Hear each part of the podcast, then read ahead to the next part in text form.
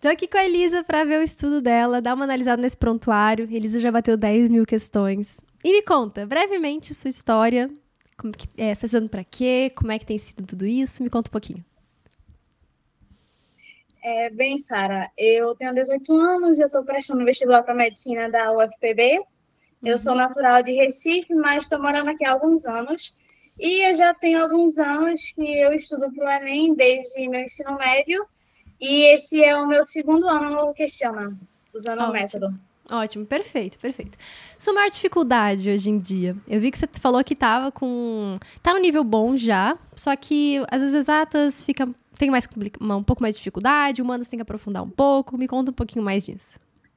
Eu acho que meu problema é natureza, eu preciso aprofundar isso, porque eu acho que minha base foi muito ruim no, no ensino médio, sabe? Entendi. A parte de matemática até que, que tá dando para estudar normalmente, mas a minha maior dificuldade é naturezas. Entendi, entendi. É, matemática fez muitas questões de matemática, depois vem biologia, química, física, ou seja, está realmente focando nas suas dificuldades. E aqui, em termos de porcentagem, matemática até nem, nem tá tão lá embaixo, né? Como a gente geralmente tem as, as exatas mais lá embaixo.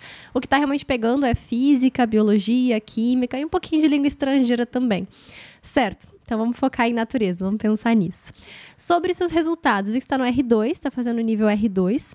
E algumas provas têm mais dificuldade, é. outras provas já teve resultados tipo 67% no segundo dia, o que não é nada mal. Oi. Então a gente está subindo, a gente está é. melhorando, né? E é isso que a gente vai ter que pensar nisso. Poxa, é, eu tenho resultados aqui que já estão subindo, só que eu tenho resultados ainda mais lá embaixo. Esses resultados lá mais lá embaixo, o que, que você considera que foi o grande motivo pelo qual você não conseguiu ir a bem? A prova. A prova. A prova. Essa, essa porcentagem de, de de 39 foi a Unesp. Eu nunca tinha feito. Foi a primeira Unesp que eu peguei e fiz. Sim, Me assustei sim. demais. Muito diferente de Enem. Eu já estou acostumada com aquele modelo Enem. Aí eu saí da zona de conforto, né? Aí foi isso que Sim, aconteceu. normal, normal. E essas provas, por exemplo, que são, deixa eu ver, Enem, PPL, tem alguns outros Enems que você não conseguiu um resultado acima de 60%.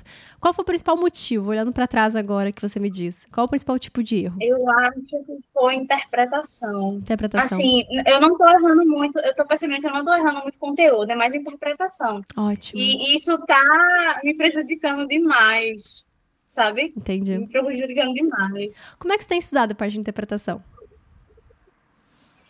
Assim, eu, eu tento reler a, o texto, eu pego as alternativas que eu achava que era coerente, mas que eu estava que, eu, que, que não era aquela alternativa, eu tento é, raciocinar, sabe, o, o, caminho que é para encontrar a alternativa. Ótimo. Só que eu é isso que acontece. É. Entendi, entendi. Quando você erra, você refaz a questão também no, no papel ali, pegando caneta de novo e refazendo a questão de cálculo? Às vezes eu esqueço de refazer. Entendi. Isso é uma das coisas que mais ajuda. Entendo, entendo. Essas são as coisas que mais vai te ajudar também daqui pra frente. Olhando aqui, deixa eu ver esse mês, assim, como é que foi mais ou menos o teu estudo. Você fez. Deixa eu ver quantas questões esse mês. Up, sumiu.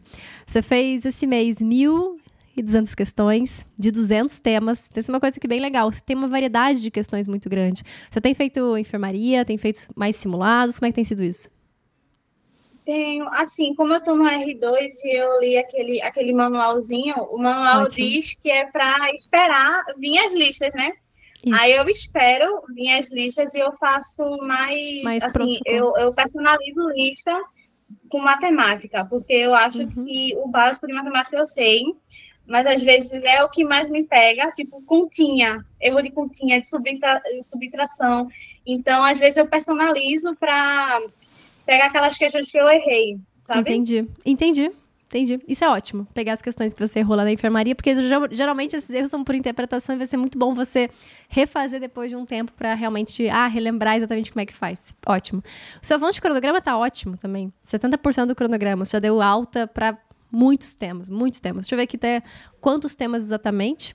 Você deu alta para 109 temas e outros 136 você já deu alta e vão voltar no retorno.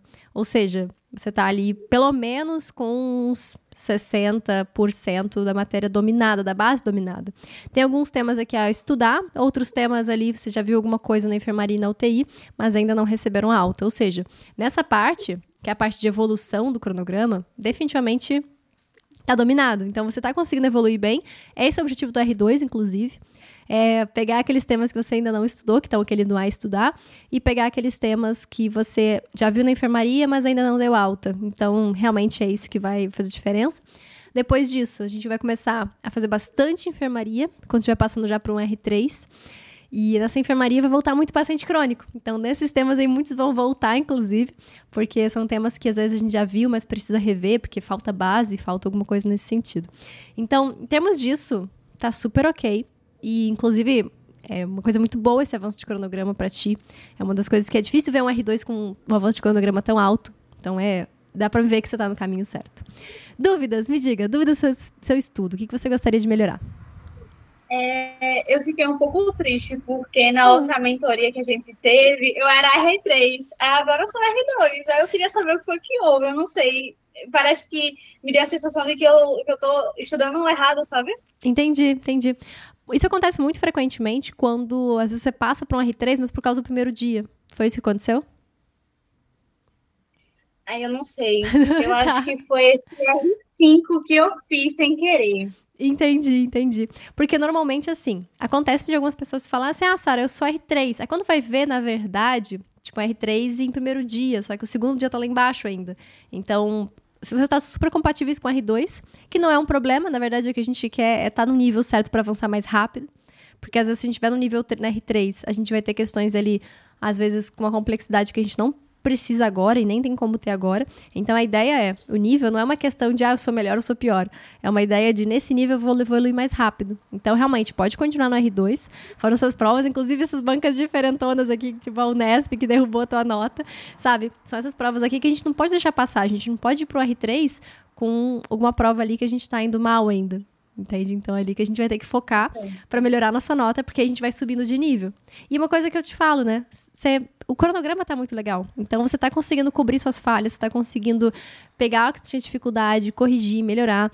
Então a sua quantidade de alta é muito boa. Você tá conseguindo então pegar esses pacientes dúvida. Você tá pegando esses pacientes pelo pronto-socorro ou pelos que, que o hospital te manda? Ou os dois, né? Pelo pronto-socorro. Assim, eu faço certo. simulada e libero um monte e vem também um monte para o PS. Ótimo. Eu não tô, por enquanto, eu não estou chamando muito, porque tá hum. vindo muito do, dos simulados. Ótimo. E enfermaria também. Ótimo, é isso. É isso, então tá certinho mesmo. Aí terminou de ver seus pacientes do simulado, você pode chamar uns que você tem certeza que são, são vermelhos. Então dá uma olhadinha naquela lista da bula e vê assim, ah, esse aqui certeza que vai dar vermelho, puxa ele também. Sua função no R2 é essa: olhar quem provavelmente vai estar vermelho, fazer triagem dele e atender, evoluir dar alta. Fazendo isso, você vai evoluir bem rápido nos seus acertos, no seu cronograma, nos simulados. Então esse é, esse é o caminho perfeito. Mais dúvidas? Me conta. É questão de eu acho que só isso, Sara, porque eu, eu vejo que eu tô é, focando mais nas minhas dificuldades, sabe, de preenchendo lacuna, apesar de não estar tá, é, fazendo muita enfermaria, tá vindo muito paciente crônico. Aí eu vejo que aquelas são minhas dificuldades que eu tenho que, que colocar uma atenção maior. Ótimo, ótimo. É isso. Eu sempre digo assim, né? Qual que é o estudo perfeito, o estudo ideal? É aquele que a gente está 99% do nosso tempo focado nas nossas dificuldades, focado naquilo que a gente não sabe, focado naquilo que a gente não conseguiu fazer antes e tá lá no pronto-socorro para a gente evoluir. Então, foca nisso. Todos os dias, dá alta para aquele paciente que você não dominava, um paciente que veio do, lá do simulado que você não conseguia fazer, agora você consegue. Fazendo isso, a aprovação vai chegar muito rápido. Fechou? Uhum. Então, tá bom. Então, prazer falar contigo. Parabéns pelas 10 mil questões. E siga aí estudando que vai dar, vai dar bom. Beijo pra ti. Tchau, tchau. Beijo.